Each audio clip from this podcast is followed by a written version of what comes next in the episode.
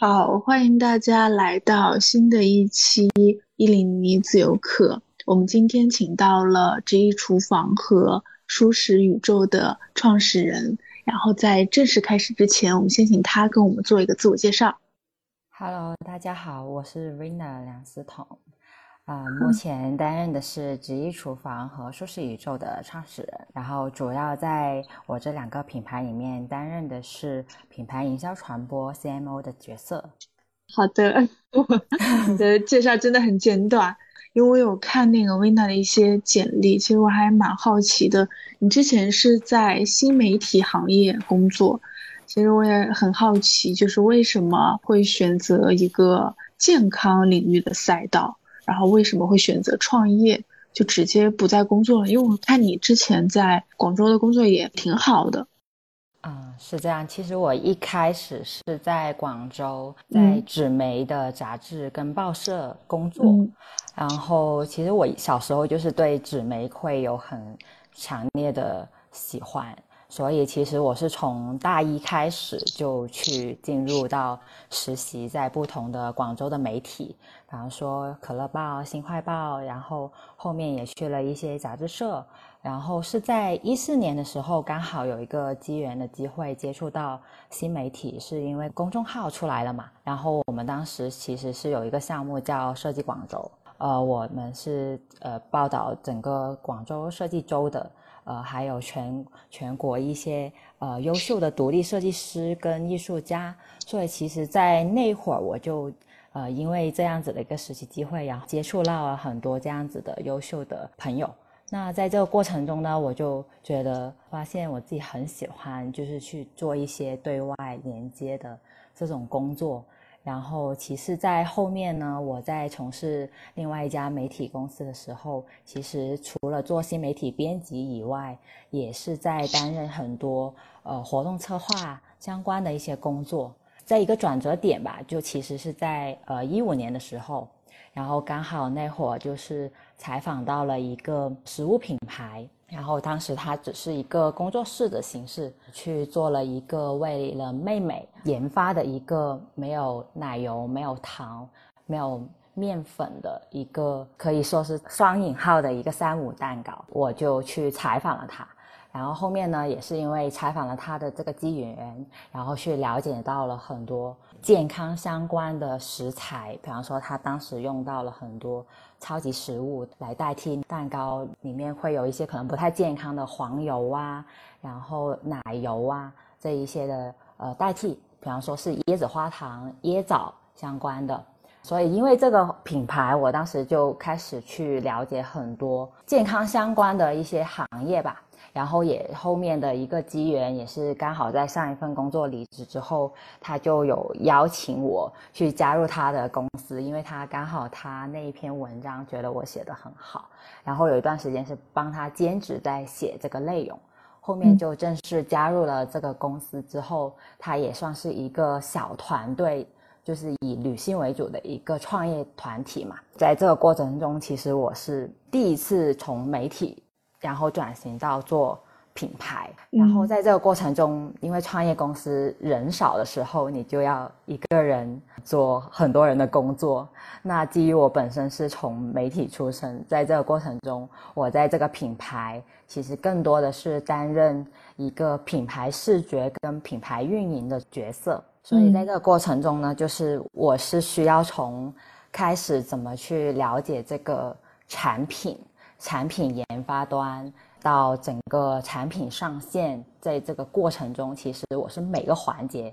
都有去参与的。但是像以前做媒体的时候，其实我们可能就应应一个采访对象，然后只去采访他，只要写一篇文章，可能我们一周也只写一篇文章就 OK 了。但是自从进入这个创业公司之后，你就要一人分身几个角色，因为你要去把这个品牌做好，就要从这个产品的根源本身去了解到它整个过程的研发的理念，消费者是怎么样子的一些客户需求，然后我们要从口感、味型、它的用料成本。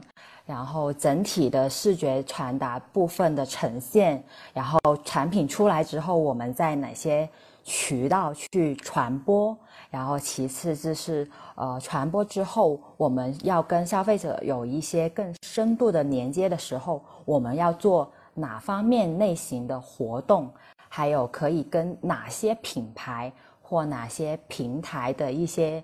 组织去有交互的内容的部分，让这个品牌可以短时间内可以去跟大家有更深度的一些连接跟曝光，更更深入的能知道我们这个品牌为什么要做这个产品，背后的人是怎么样子的。所以其实可以说是从做了这个品牌，所以我当时就有笑称自己说，其实我一个人做了十个人的活，现在从研发，然后到制作，然后整体是有参与，然后到我又是编辑，然后又是拍照，然后又因应这个产品上线前要做一系列的策划活动，所以当时就有在这个之下，就是嗯，也算是锻炼了我自己很多新的技能吧，除了过往只是。呃，再去写内容的层面，然后真真切切有点像是一个呃老板的角色，然后去协助这个呃品牌做运营，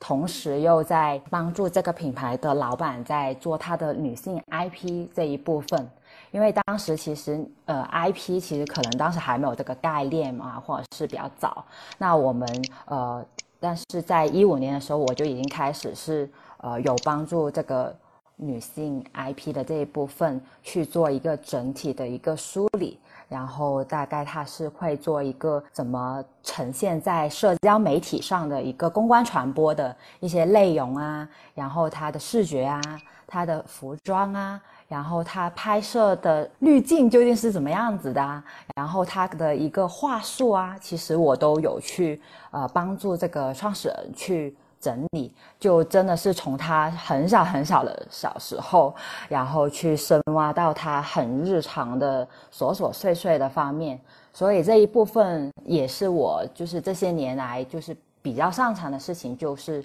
挖掘别人可能很深层去做这个品牌，然后还有他平时去对待人事物。他的一个人格的魅力，通过这个人格魅力怎么去传到消费者这一块，这个连接感其实是很重要的。因为现在就是其实也是一个个人 IP 的时代，就是大家也会去 follow，哎，你是谁？然后你为什么会做这个产品？我认可你的时候，你肯定也会去喜欢你做出来的产品也好，分享也好。所以我觉得对于品牌来说，创始人的故事，然后他的初心，他的对于这个品牌的愿力，其实很重要。然后消费者可以从这个创始人的呃身体力行去践行他所要去表达他这个产品，其实是很关键的一环。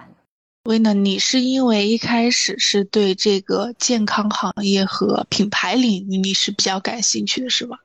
其实我。可以说，对健康这个事情，可能是要归宿源于是我，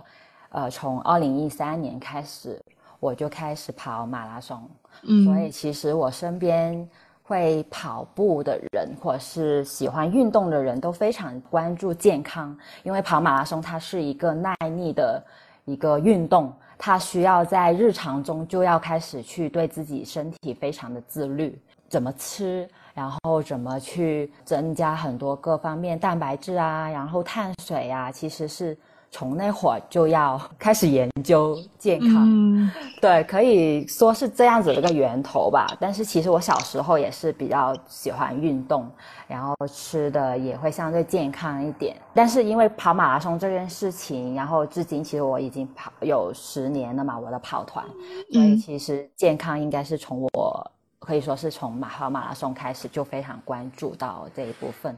但是对于吃的这个赛道来说呢，其实也算是我家，你本来也是做餐饮行业，所以从小就是呃可以说挺幸福的，就是然后家里的长辈会带着我出去去吃很多的不同的美食，然后家里的餐饮的类别也是茶餐厅嘛，所以茶餐厅它也算是个。融合菜系，所以就会有得到了很多吃不同美食的机会的。在这个过程中，你就会吃的越来越挑，然后你对于食材的认知度也会更广一点。所以我刚刚听下来，薇娜，你这边健康领域可能你就会对吃的，然后一个活动其实是比较关注的。然后我也在想哈，就是你之前的工作，因为我我也是现在在做记者，在做编辑，我非常的了解传统媒体还是新媒体，他所掌握的技能，我觉得哈，可能他还蛮单一的。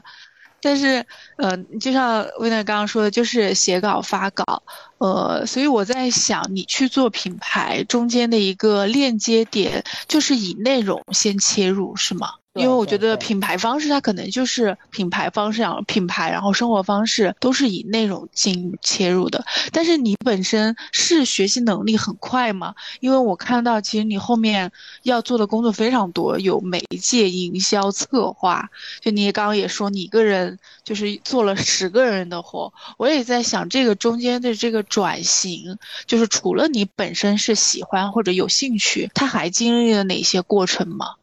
首先，刚刚说的从内容层面切入，确实是我在呃这家创业公司里面就是发挥的比较淋漓尽致的，因为就是那会儿就有点像是四十八小时 on call 在打磨一个内容，我们可以花一个月去把这个产品从溯源，然后到上线，然后到整体的一个视觉推广上面，它是一个整体，就像自己的小孩一样去做这部分的内容。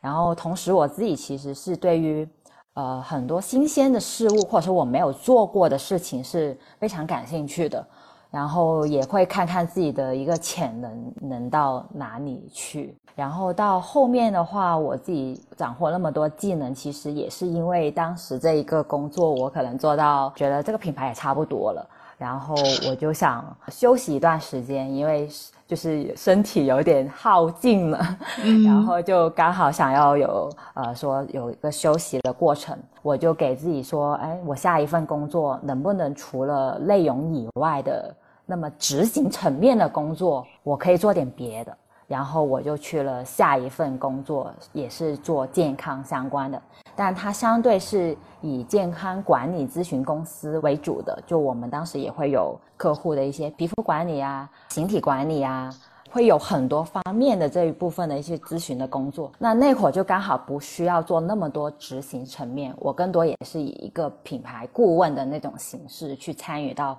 整个公司的管理层面去做，这个算是我另外一个台阶的一个转型。其实它是更往市场端，然后去跟客户去了解很多东西。有点算是从幕后转型到幕前，那就在那会儿刚好有个休息期，工作没有那么忙的时候，去参与这个工作的时候，我就每天有更多的时间去学习新的东西。比方说那时候会听很多商业的播客，了解很多商业模式，就开始不知道为什么突然间就对这一块非常感兴趣。也有可能是当时我的那个品牌的老板就也是一个从商人。然后从小去打拼，然后就现在聊的项目可能会比我以前在媒体就是获知的一些资讯会更多。他我可能会跟他出去的时候聊一些可能是几个亿的项目。那在这个过程中，我就会听到很多不是在我认知范围内的一些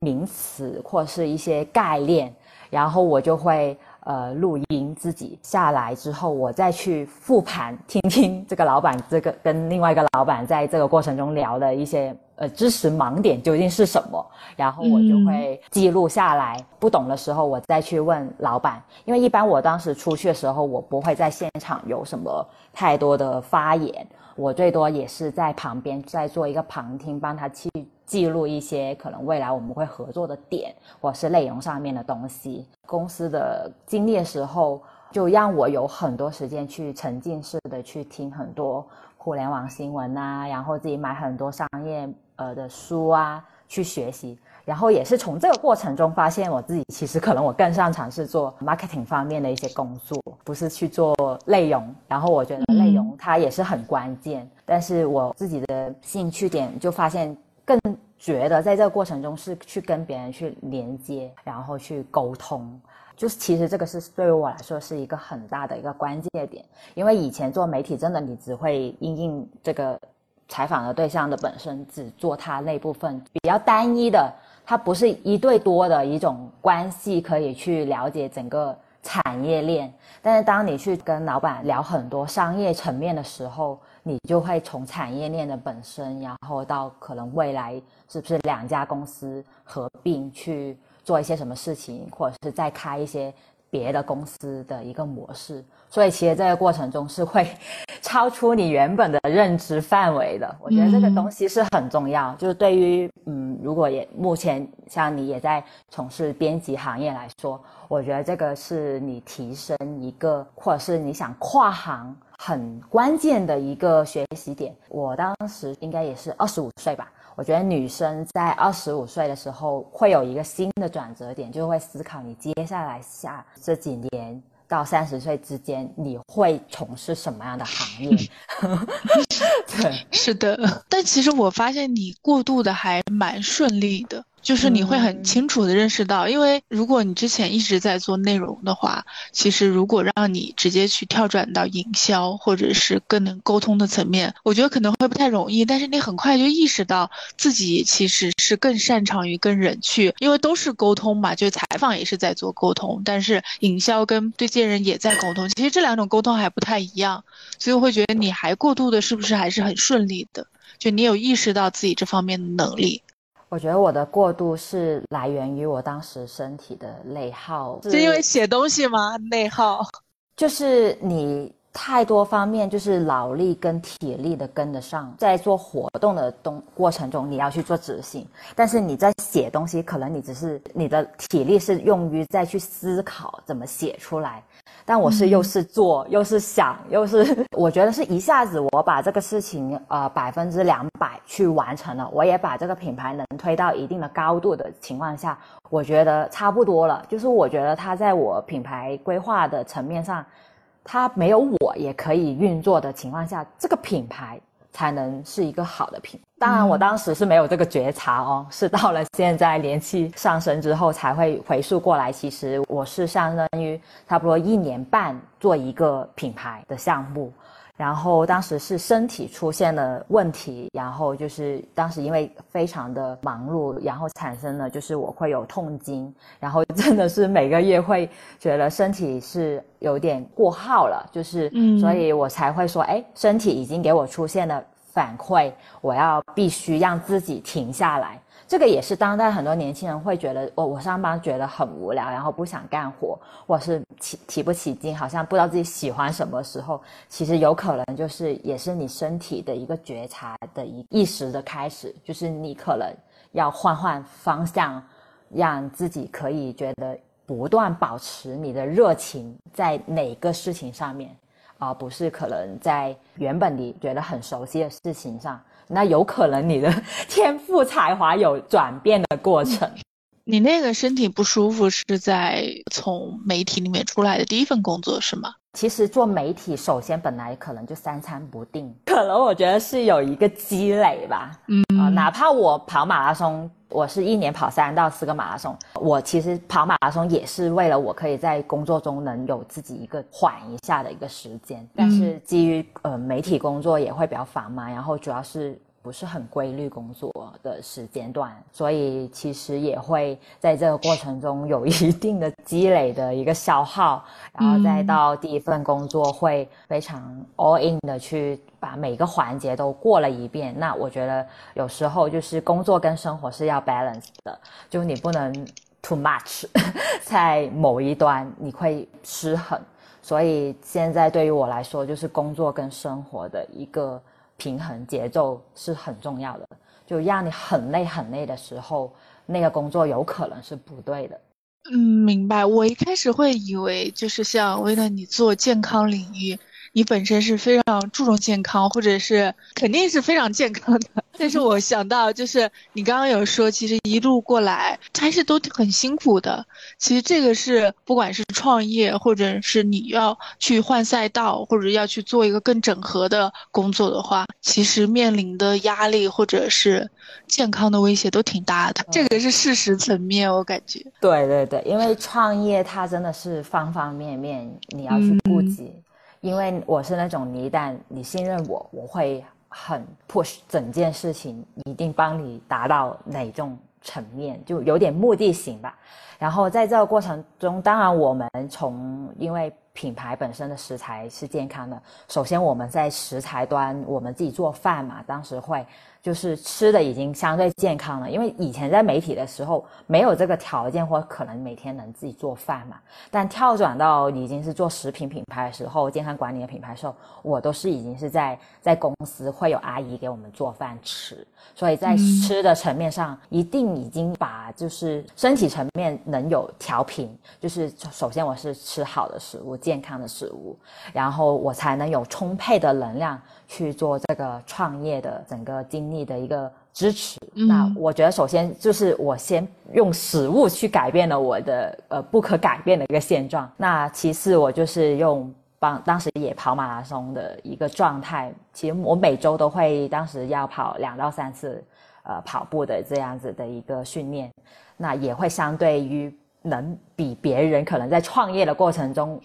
有精力，而且身体能恢复的快，我觉得这个事情也很关键的。薇娜，你开始做健康品牌切入了进去的话，首先你是对这个是很感兴趣的，是吗？就是当你特别特别忙的时候，你对健康或者是对于别人的需求，整个市场的一些需求，你是怎么发现的？或者是在当时的那个情况下面？当时其实我是对于健康跟吃，首先这两件事情是很重要的。然后好吃，然后又健康的食材究竟存不存在？当时也是我们一直在探索的一个命题。当时因为这个品牌的呃产品其实是糖尿病人都可以吃的，所以我就会觉得说，哎，这个很有趣，哎，那我可以因因我在做这个健康产品，能帮助到很多人能吃上这个蛋糕，因为糖尿病人吃外面的蛋糕是吃不到的。我们就可以因应他的需求去定制出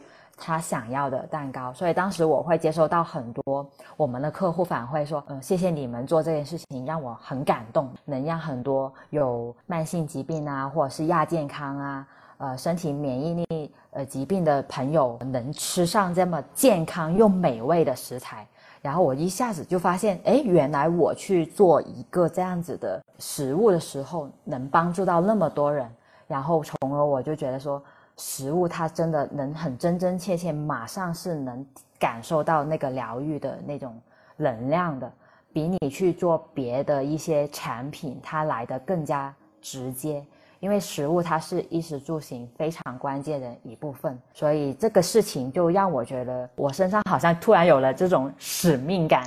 能把我这些年，然后对于那么多东西。呃，吃了那么多东西，看了那么多东西，然后知道一些东西，可以通过产品的这种方式去做一个流通，让更多的人能能吃到。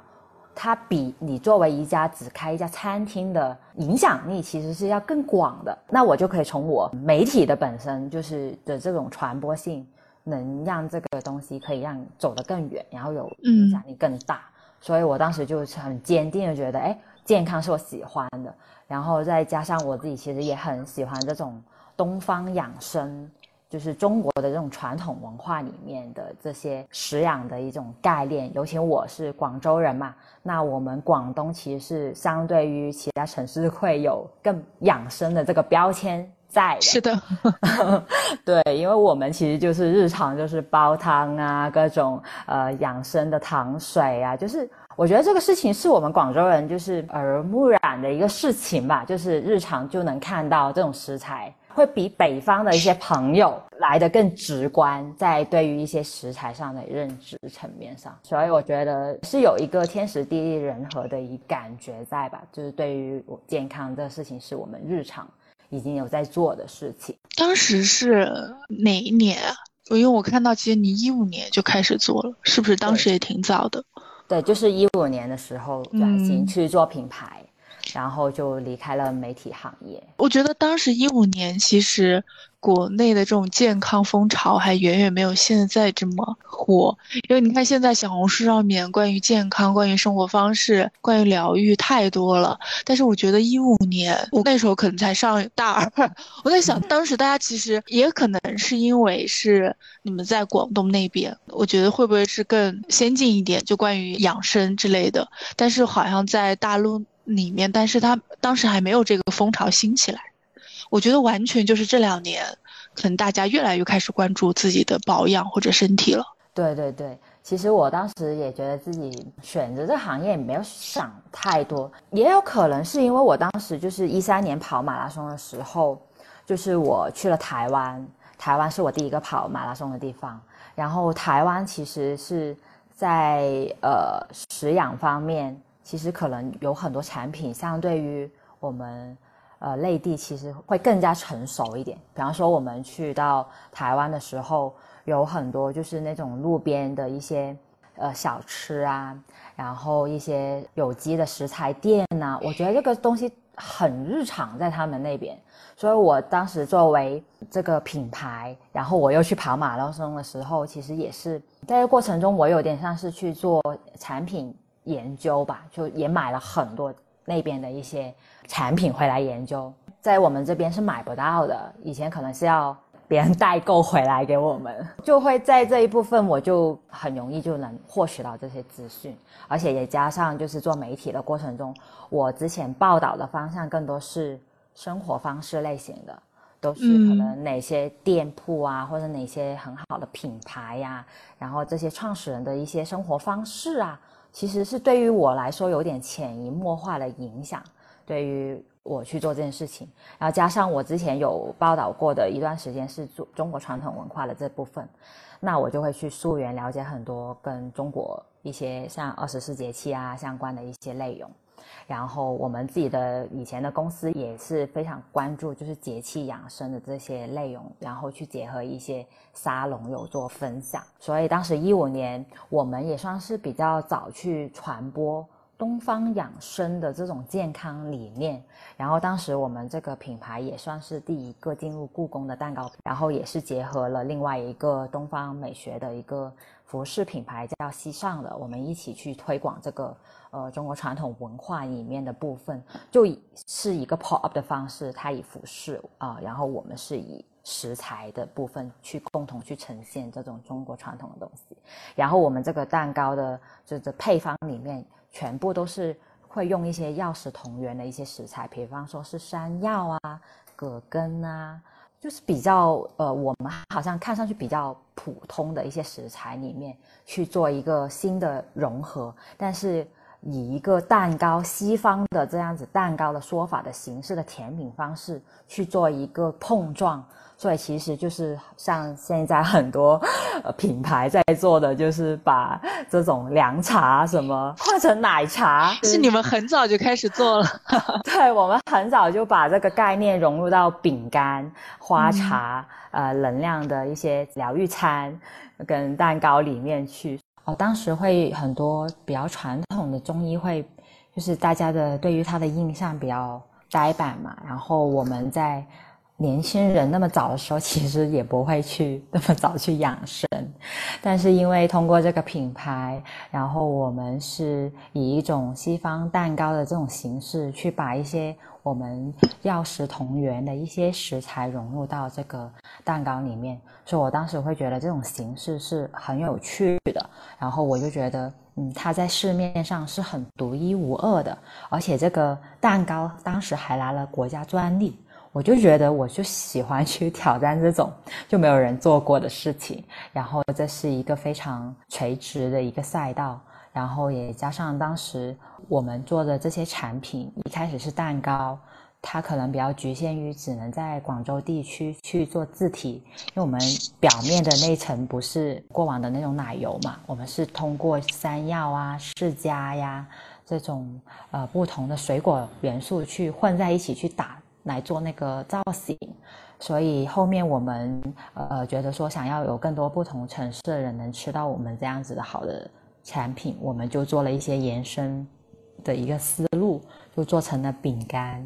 然后去做这样子的一个迭代产品，然后把整个产品线去做了一个完善，然后又加上当时我们创始人其实是对外是以就是穿东方华服，就是呃现在大家很喜欢的汉服。去对外一个形象的，所以其实我们在无论是外在或者是内在调养的各方面，都在贯穿着对于传统文化这一部分的一些喜欢，然后真正的想把过往传统的智慧，可以结合现在新时代的这一部分。的一些视觉元素，让大家从，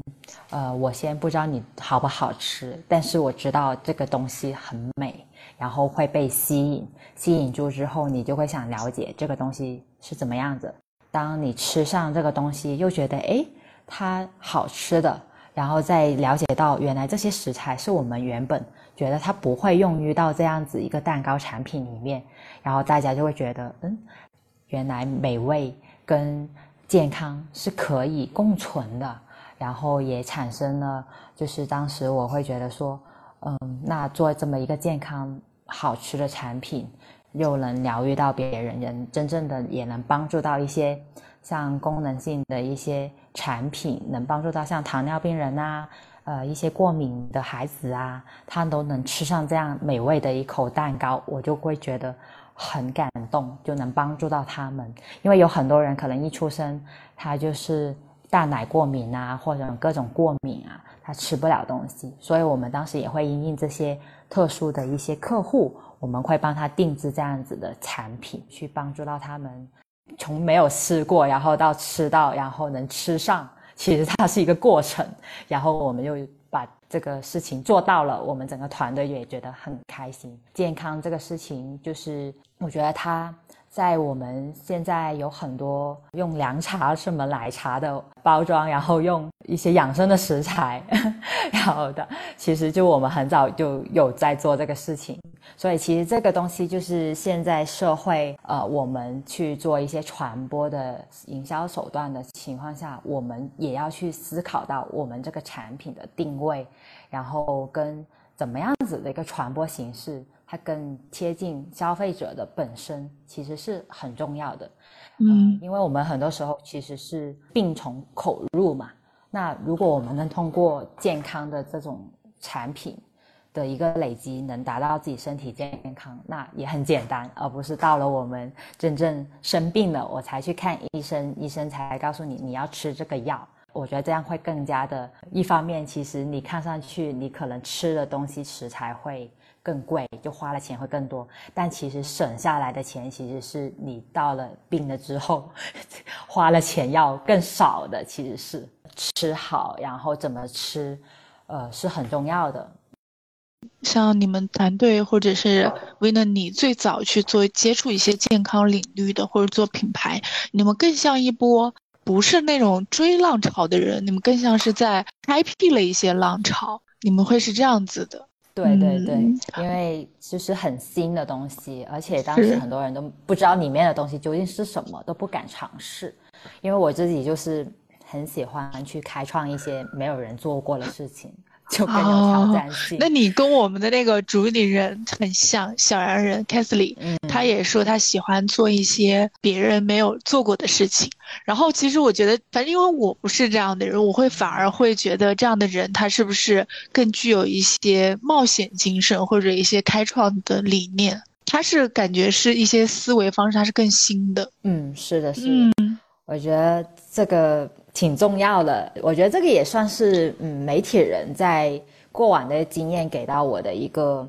帮助吧。因为各行各业我们都会去了解，就更像一个杂学，就什么你都要会。我觉得媒体人就是对于很多采访的过程中，你的知识储备量其实是要够的。所以这种开创性的这种东西，对为了你来说，它是有趣的，是吗？它是会比较新鲜的，它不会让你觉得畏难。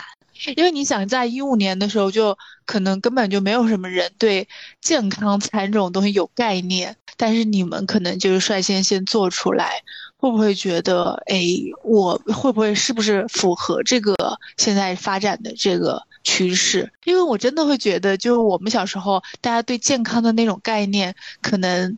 嗯，还存在那种电视购物。那种广告上面，但是这两年就是已经是完全不太一样了。嗯，对，当时呃，我其实对于这些很新的东西，而我觉得我有必要觉得好的东西要带给大家，所以我觉得对于它的新的这个，其实它也是一个过程，因为很多时候我们过段时间。潮流它也是一个不断的回到原点的一个东西，对，所以它更多的时候，我觉得它是一种嗯生活方式的其中一面的一个展示吧。它可以作为一个载体，然后我换了别的产品，它同样同一个打法，可能也会换一次，可能是同样的一些工具或模式，但是它可能内容上面。只是针对这个产品会有不同的一个呃表达而已。我对于这种新的食材，当你给到别人去品尝的时候，别人会出现一种很 amazing 的那种感觉的时候，我就觉得嗯，对于我来说很有趣，因为我就觉得我自己是那种发现很多新的东西，我就很想马上去给别人去知道它好在哪里。然后希望大家也入坑的那种感觉，就对于这个东西，我认可的，你你也可以尝试一下，嗯的那种感觉吧，我觉得是。然后我也发现，其实你也很早的 在接触一些现在也很流行的东西，比如说你从一四一五年是吧，做瑜伽、做冥想，我也在想，是不是也正是因为你。有尝试新的一些生活方式或者一些新的理念，它就慢慢的很早的就在你身上出现了。对对对，就因为一五年的时候会关注的更多一些，这些这种生活方式会不会对你也有一些影响？会，因为其实像我们一四一五年的时候，我也是有采访过一些像普拉提、瑜伽馆这样子的一些运动吧，当时还没有非常流行，但本身我们当时。跑步的时候也会关注很多不同的运动的项目嘛，所以呃，去接触到瑜伽、冥想啊这些东西，其实对于我身心各方面的一个平衡，其实是很重要的。这些这样的生活方式和你后面所接触到的一些健康领域的饮食，这样是一套成套的一套生活方式，是吗？就在在我看来。对对对，因为我当时也是很有一个转折点吧，在更深入的去了解冥想的这一块，应该是在一八年底的时候，就刚好也是在筹备一个嗯跨年晚会，然后跨年的那个活动前夕，其实我就开始有接触跟瑜伽素食相关的一些领域，然后。当时就做了一个两天一夜的瑜伽素食的冥想之旅，就在广州从化的一个山里的个民宿。那在那段时间筹备前，我就开始进行素食。结束之后，我也又去了另外一个呃帽峰山的一个做爱育吠陀的一个空间，然后也去了解自然疗法的事情。然后那里也是一个素食的一个呃空间。就是在这个十五天的过程中，然后我从饮食，然后每天早起跟他们去练瑜伽，因为那里的呃瑜伽就是印度瑜伽，就是源头，就是他也是请了印度的老师过来，就以前可能会更多是中国的老师嘛，我接触的是，然后我就那时候就在跟随着他们早上早起，然后吃他们的食材，然后整个好像过了一个疗程一样吧，然后去了解到他们的这些。呃，方方面面都是，因为阿育吠陀跟中国的中医其实是这样的，它也是通过食疗，然后在那个过程中也有呃一些呃老师去带领我们去进行冥想的一个进入，然后我就那时候开始就下山之后回到家里，然后就回到家里吃饭，然后就吃了一口肉，然后突然间就产生了。绞痛，不明原因的一个身体的绞痛，然后就那会儿开始突然间的这个改变吧，然后我就觉得，哎，是不是我身体发生了什么问题？然后就好像突然那段时间对吃肉有点排斥，就觉得吃不下，然后又会不舒服。那我就回想，可能是在我那十五天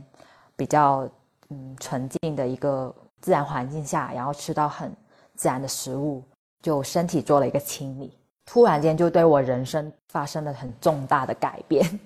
然后我就开始去。了解关于有机农业、素食、喝茶这些饮食方式，就有很多这样子的从事这方面的朋友，就突然间来到我身边，更深入的了解他们。所以当时我，嗯，在一九年的时候有接触到一个有机农场在从化，然后我们也因应的这个农场做了很多的一系列的传播分享，因为这个农场的。主人他其实也是一个新农人，八零后，然后他就是卖了自己的房，然后回到自己的家乡去做农业。我就是看到他的整个状态啊，然后他想做这个事情的一些发心啊，我就觉得说，嗯，不行，我一定要去帮他。当时又有另外一个前同事，然后就跟我说，他说我关了我的素食餐厅，然后接下来要不我们一起去做一些。呃，流动素食相关的活动啊，然后这么一想，这两个人同时前后找了我，我说，哎，那可以啊，要不我们就从农场到餐桌做了很多的活动，当时就一个月做两到三场的一些流动素食的大会，在不同的一些美学空间啊，山里的一些民宿啊，村里呀，呃，乡村里面的一些田园里面啊，我们就做了很多这样子的一些 pop up 的活动，就那会儿开始，我就对于。这样子的方方面面的这种饮食方式，会比以前在做单一的一些产品来说，会更深入到源头，关注到土地。然后，农人其实是我们整个食品行业的产业链最先的第一步，从土地到种植，才到我们做到产品到上线到消费者这一环。一九年开始就到现在，我都很关注到有机农业的这个。源头上面到现在，我做自己的现在的自己厨房，是非常有一个积累的一个过程吧，我觉得是，就感觉。你认识到的这个健康饮食，它不仅是吃什么，你还认识到了一种，它其实跟冥想或者瑜伽很像，它是关乎一种身心平衡的一种方式。就如果你要追溯到土地的话，我会觉得每一个很好的品牌的主理人，他都是一一些观念的很好的实践者。我觉得薇娜你也是，就你包括刚刚说的，你会追溯到关于土地的一些本源，而且你也很相信这样的生活方式。对，我觉得当你去连接土地、整个自然宇宙的这种天人合一的一个状态下，你会很想把你真实的去看到的东西，能通过真实的食材，嗯，通过这样子的一个产品的方式去传递到给更多人，然后那个连接感是很深的。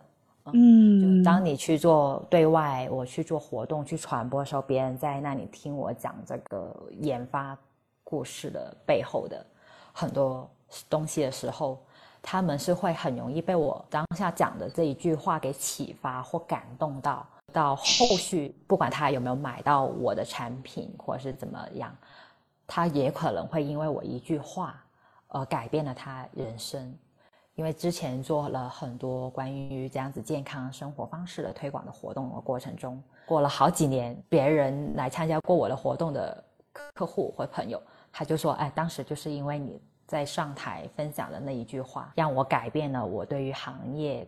跟一个工作生活的一个转变，从原本是设计师，然后后面到。”呃，去转型做素食的烘焙师哦，那这个跨行也是有点大的。后面这几年就会陆陆续续我收到这样子一些朋友的一些反馈，然后我觉得这个东西就很有爱的回流的那种心流的那种感觉，就觉得哎，我之前做的事情原来能带给大家那么多的影响，那我只要觉得这件事情是对的，那我就可以一直坚持去做这个事情。我有发现，就是你和我之前采访的，不管做瑜伽或者做冥想的一些自由职业者很像，他们的产品可能是来自于他们的教习，或者在于他们的身体，或者他们的理念。但同样，你也是借助食品这样的领域，也是在传达一些你的理念。食物也是你的一个表达方式。嗯，就我开我自己公司之前，我有对我自己整个人生有做了一个梳理。我在思考，我其实最感兴趣的是什么？其实我很多东西都喜欢，然后比方摄影啊、文化艺术啊这些东西我都很喜欢。那我怎么去能把我这些都喜欢的东西能做一个呈现呢？那我就选择了食物这个载体。因为它食物可以成于我喜欢的东西，因为它食物可以跟摄影，食物可以跟艺术去做很多连接性的一个表达。对，那我就突然间我就找到了我的抓手，我的抓手就是食物。你一提到 Winner，可能你就会等于呃他在做一些很健康相关的食物，然后它又是美的，嗯，那我觉得这个就。当时我也是在我冥想的过程中，就是自己对于自己十年 人生规划里面，我有做了这么一个规划，写了下来。我就当时我写到说，嗯，我希望开创一条属于我自己的食物美学道路，然后再通过我做的事情里面，去传播给更多人去知道，然后可能通过一次的餐桌、一次活动来听我讲我过往的一些经历。它可能会有启发，因为每个人都是一颗种子，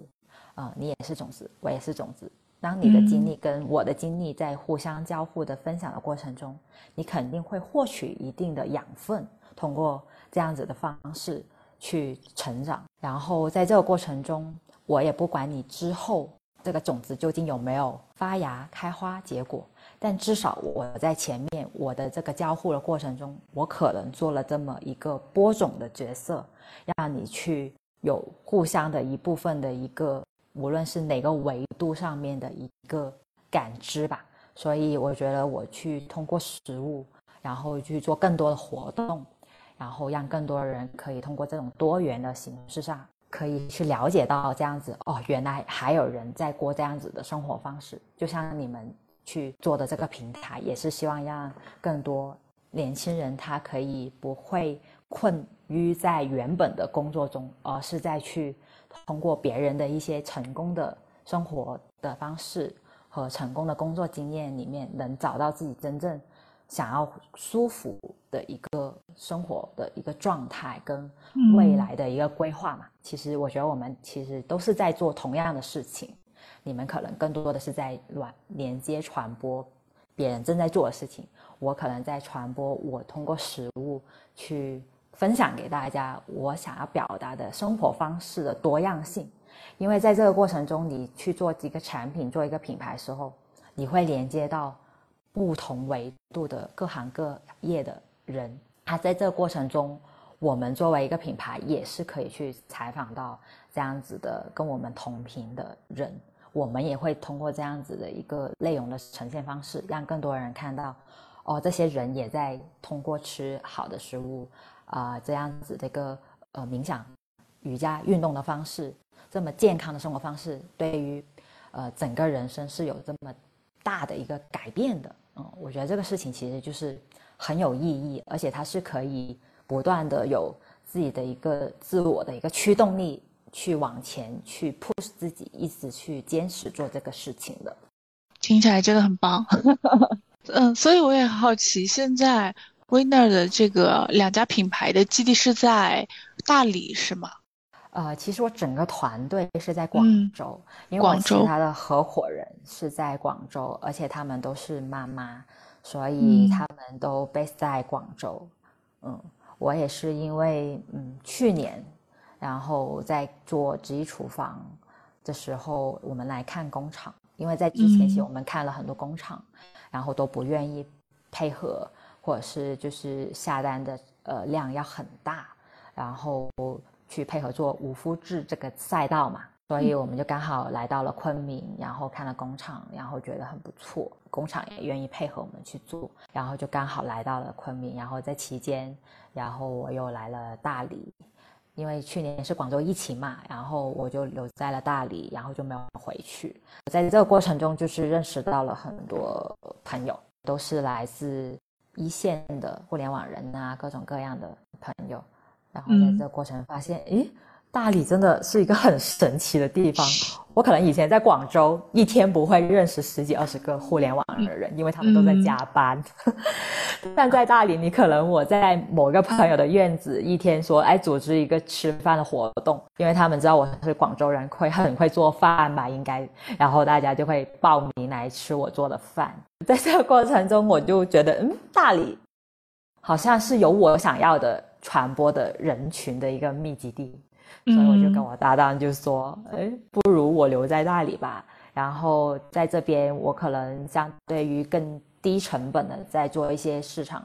传播相关的一些内容，因为在这边做活动很方便。然后来的这边的人，其实你不需要教育，就是他大家对于这部分他会有觉知，想要自己去改变或寻找，或者是就想要去通过食物去改变一些事情。在这个交流中，我就觉得很有意思，然后我就说我不走了，我要留在这里去 疗愈更多的互联网人。你就不走了？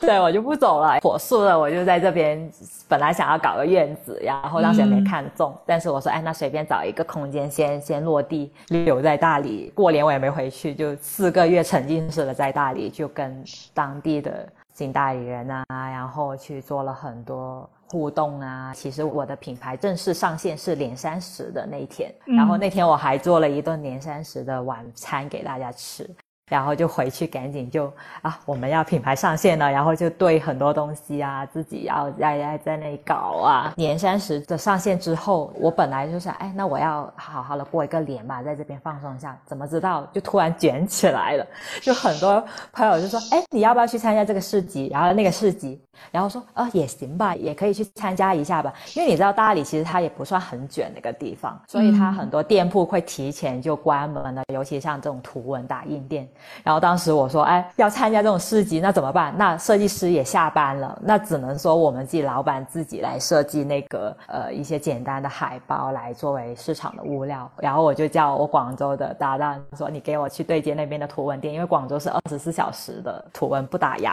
然后在那边就是给我啊打完之后马上寄过来大理，然后才顺利的把我的市集去完成了，就连续的摆了七天的市集。在喜洲，在大理去做了这样子的一些活动，然后所以在我正式可能疫情相对好一点的时候，就二月份我能回到广州、深圳去做活动的时候，别人就觉得说你这个品牌是不是做了很很久啊？因为在这个过程中我已经做了很多各种各样的活动，有很多内容的素材，所以到现在其实我们品牌也只是走了大半年。从一月份，然后到现在九月份，也走了大半年而已。但人家会觉得说，我们已经做了好多事情。那你现在是在大理有店铺吗？还是说，只是你可能要在像个数字游民那样在那儿工作，然后平常做一些活动？呃，我现在在大理的话是有自己的工作室。的一个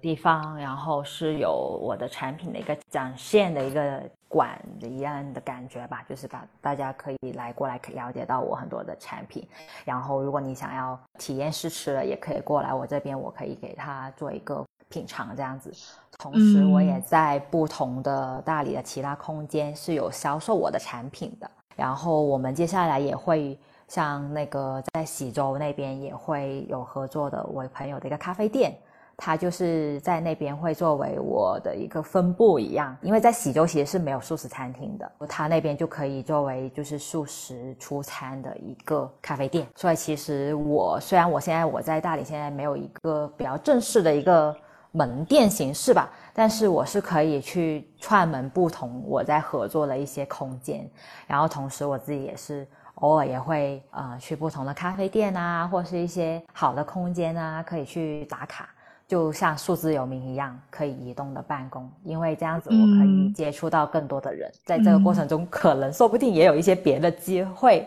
会可以一起去发生做一点活动。因为我觉得大理很神奇的地方，就是上午可能你有个想法想做活动，下午你就可以做了。它的那种流通感好好啊，就是你在这一条路上，你就很像以前邻居的那种邻里关系，你很容易在这条路上，你你就能碰到。熟悉的朋友，就有非常强烈的那种社区感。而且感觉大理和你们的品牌气质还挺符合的，也是自然嘛，原生态。我们也说我们自己是一个云南品牌。但是他是从广州出发的，是吗？对他就是真的只是出发了，然后就直接扎根大理了。嗯，也是缘分。但你现在两家品牌会忙吗？因为可能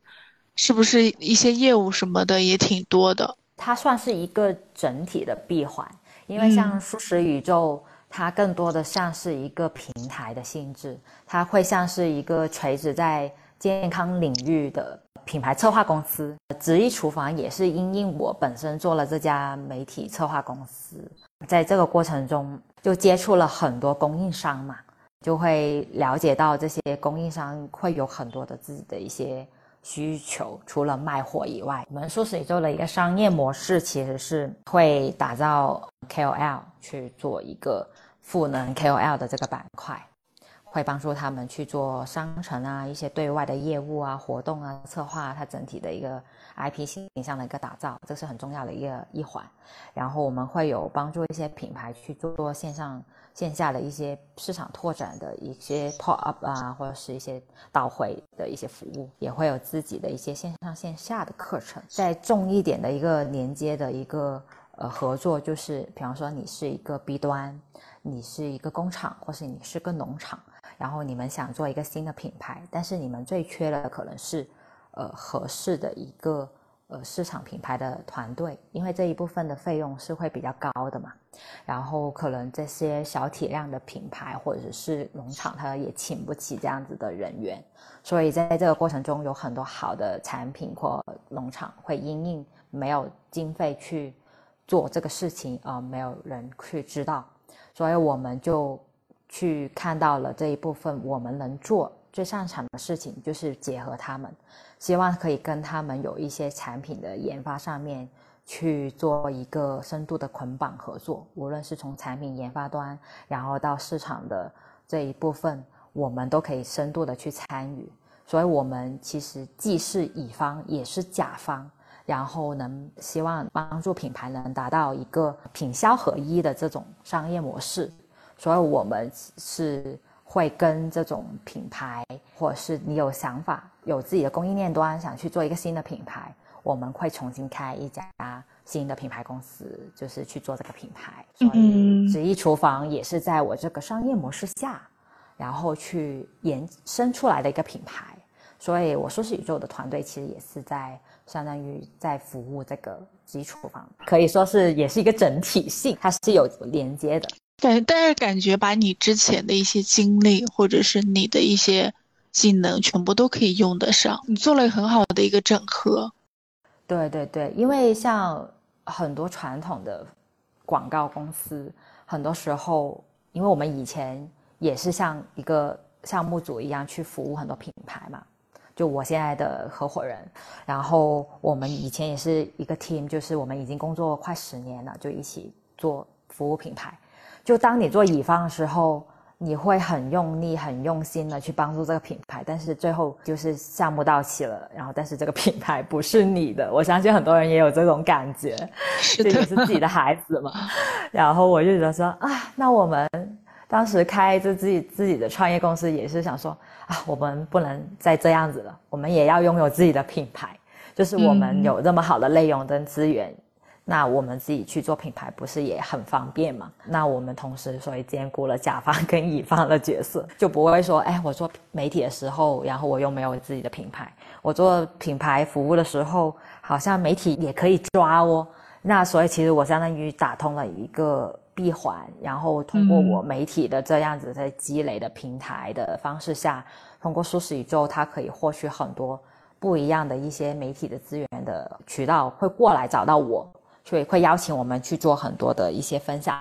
呃，去做活动，去连接甲方的一些品牌。那其次，在这个过程中，别人也会知道，哎，你们也也还做自己的产品啊，自己的品牌呀，呃，从而又可以把自己的产品跟品牌能能能带出去。我跟其他品牌之间，就是品牌跟品牌的一个维度可以这样子结合，同时我又能通过我平台的这种思维的模式下去跟品牌方去做另外一种交互，所以我相当于我是两手都在同时掌握着去跟不同的品牌产生不同的一些化学的效应，所以我觉得这个事情也是一些传统广告公司目前也在转型的一趴。因为之前也有很多这样子的一些前辈吧，然后他们在广告公司可能也做了很多年，在做整个战略层面的东西，然后听到我这个模式下，然后是就觉得哎，确实挺不错的，然后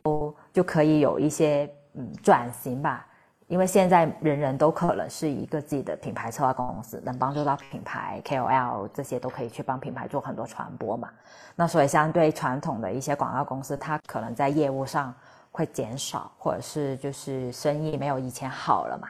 所以我们也算是嗯在开创一种就是原本媒体到做品牌的这么一个转折的一个新的一个模式吧，就既是内容产生者，也是品牌的一个创造者。你们现在会有 B 端的客户和 C 端的客户，那这些客户是怎么能找到你们呢？我觉得 C 端可能在你们的工作室或者在你们的一些分布的一些销售点，但是 B 端的客户是怎么能找到你们的？你是指舒适宇宙对吧？对，可能需要来找你们做一些运营或者做项目的。在舒适宇宙的话，因为它其实我们也是垂在就是舒适的这个行业。它更多是可持续相关的一些呃行业嘛，所以我们在这个行业里面，你这么锤在做这个事情的情况下，别人在一搜素食相关的平台，可能就那些会出来，嗯，然后你在这个过程中，你就会看到哪些内容平台的质感会更好的。然后他就可以来去联系你，然后就会找到你，想要去更深入的去了解你们正在在做什么事情。所以，我们其实舒适宇宙也是在线下的一些活动，我们也是很活跃的，去出现到不同的一些行业的一些活动类型里面去。比方说，我们之前也会去参加伍德吃多克的这么一些年轻人潮流的这种市集的内容里面去，因为，呃，我们的团队是希望用一种打破原来对于素食比较传统的一个。概念，我们希望用更多元、更年轻的这种潮流方式，它可以成为一种新的生活方式的一种选择，而不是说强硬的要求你，哎，你一定要去吃素，你不吃素你怎么样？我们其实是通过一种植物性的整全的植物性饮食的一个呈现，告诉你，哦，素食还可以这么漂亮。还可以这么好吃，能跟不同的音乐啊、艺术啊、文化啊，能有那么多结合的部分。其实素食它也是食物的其中一部分。我们其实日常吃的很多食物，大部分其实都是在吃植物性的东西。不知道你有没有发现，其实我们一天会吃菜跟植物性的东西会比肉还要多。你不可能每天都在吃肉嘛？是的，每一顿每一个环节都要有肉，我们也并不需要那么多。所以，我们就是通过这种很不一样的一种吸引人去关注的一些活动的类型的方式，去吸引到别人，去破圈。我觉得破圈这件事情是很重要的。嗯，嗯所以你们现在也是新消费品牌嘛？我也很想知道，嗯，因为现在 Free Lab 里面也有很多做品牌的自由职业者，所以我很想知道，像 Winner 会对于这群现目前来说在这条赛道的朋友们会有什么建议吗？因为你现在也是在这条赛道上。如果从我个人对于赛道的选择上面，我觉得是可以。往更垂直的方向去寻找一些新的机会，然后你也会通过这几年的疫情的情况下，其实大家会更加关注健康，健康是永远的一个话题。我觉得它是永远都有东西可以做的，只是看你呈现的形式的产品的结合度是怎么样的。大家也会说啊，现在的生意很难做。那确实对于我们现在这种新品牌来说也是挺难做的，因为整体的现在的经济收入水平，然后出行啊各方面，大家的选择其其实会更谨慎，手里的钱会更少了，然后要怎么去选择买的东西，然后大家也会相对于更注重那个性价比嘛，然后就会卷在那个价格上，容易做出一些 可能。成本相对于较低的一些产品出来，但是他们可能会短期内能获益，但是它并不是一个持续性很长的事情。但如果作为我想短期获益，在品牌上面做个融个资啊，然后再去获益，其实它也是没有问题的。嗯，它也是很很好的一个事情，相当于看你个人的选择。嗯，而且就是也要结合你过往的一个工作的背景吧，去去选择哪一个板块。但对于我个人来说，就是我觉得健康肯定是未来一个趋势，就不用说，就是整个大健康行业，它会更涉及到方方面面。尤其像我们这种九零后嘛，就到我们已经是中年养生了，会更加注重可能在健康食物。或者是你未来想要生活的一个环境，比方说我现在在选择在大理，也是因为我想未来之后，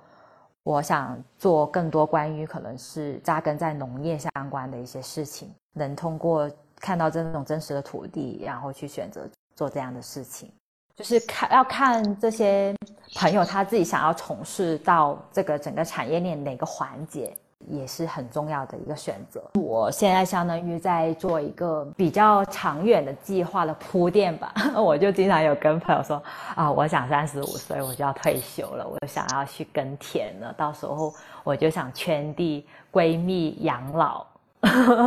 所以其实大家会对于未来我们怎么样子去。养老啊，当自己可能上了四十岁的时候，大家会更对于这部分会的意识会更高，可能会比我们妈妈的那一代对于健康的意识会更提前进入。那现在很多零零后，他们也很很快就进入这种了解到一些冥想啊、瑜伽呀，因为它是一个整体性的嘛。你你瑜伽里面也是 What you eat you are，所以其实就是你你吃什么你就是什么。所以这个大家也会对于这一部分的在能在互联网上面获取的很多信息也会更多。我觉得对于新消费者从业者来说，一个选择可以大家都可以往健康上面的这种产食品可以去看。其实这个行业也需要更多的有才识的一些年轻人能加入到我们这个行业。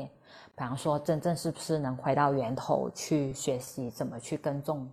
土呃粮食。其实是很关键的，因为我现在就是接触农场会更多嘛。现在都是那些六七十岁的老人家在种地，如果他们不种了，我们其实就少了很多人工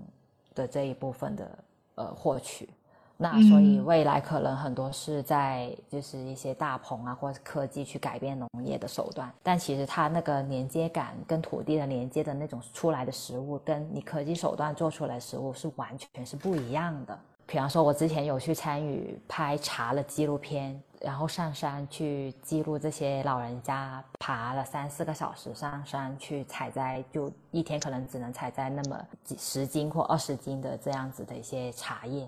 那如果他们不去采了，然后他的孩子也也不去从事了，那我们就在这个获取呃食材方面就更稀缺了。所以我是觉得说，我希望更多的年轻人可能他原本是做互联网行业，但是他也可以去看看是不是自己可以去通过自己的动手能力，然后能去从事一些比较源头相关的这样子的行业。虽然他会更很辛苦，但是他的那个。身体力行的这一部分的这个环节，其实会比他只在工作